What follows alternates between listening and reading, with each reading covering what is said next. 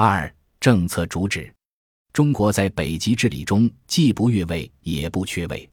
中国的北极政策白皮书有北极的形势与变化、中国与北极的关系、中国的北极政策目标和基本原则、中国参与北极事务的主要政策主张四个部分组成，其重点包括三个方面：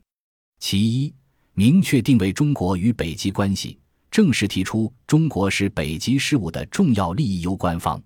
这种关系体现在地缘层面，中国是近北极国家。是陆上最接近北极圈的国家之一。现实层面，北极关系到中国的经济利益，中国与北极的跨区域和全球性问题息息相关。历史层面，中国参与北极事务由来已久。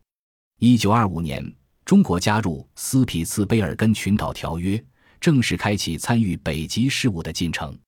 此后，中国关于北极的探索不断深入，实践不断增加。活动不断扩展，合作不断深化。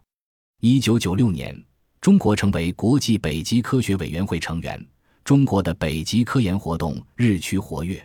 从一九九九年起，中国以雪龙号科考船为平台，成功进行了多次北极科学考察。二零零四年，中国在斯匹茨卑尔根群岛的西奥尔松地区建成中国北极黄河站。截至二零一七年底。中国在北极地区已成功开展了八次北冰洋科学考察和十四个年度的黄河站战机科学考察。借助船站平台，中国在北极地区逐步建立起海洋、冰雪、大气、生物、地质等多学科观测体系。二零零五年，中国成功承办了设北极事务高级别会议的北极科学高峰周活动，开亚洲国家承办之先河。二零一三年，中国成为北极理事会正式观察员。中国对北极国际规则的制定和北极治理机制的构建发挥了积极作用。其二，设定北极政策目标，强调奉行尊重、合作、共赢、可持续的基本原则。中国的北极政策目标是认识北极、保护北极、利用北极和参与治理北极。维护各国和国际社会在北极的共同利益，推动北极的可持续发展。针对国际社会对中国参与北极事务是另有所图或者掠夺资源、破坏环境的质疑，时任外交部副部长孔宣佑在白皮书发表当天的新闻发布会上作出回应，强调中国在北极事务中所发挥的作用：一是不越位，二是不缺位。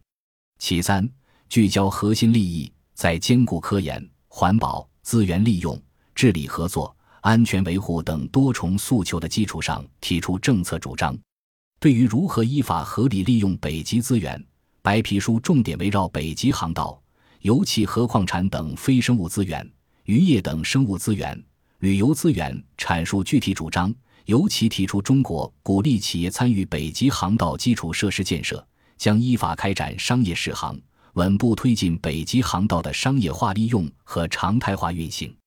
并支持企业通过各种合作形式，在保护北极生态环境的前提下，参与北极油气和矿产资源开发。对于如何参与北极治理和国际合作，白皮书提出，中国将在北极国际规则的制定、解释、适用和发展中发挥建设性作用，并在共建“一带一路”倡议框架下加强北极领域的国际合作。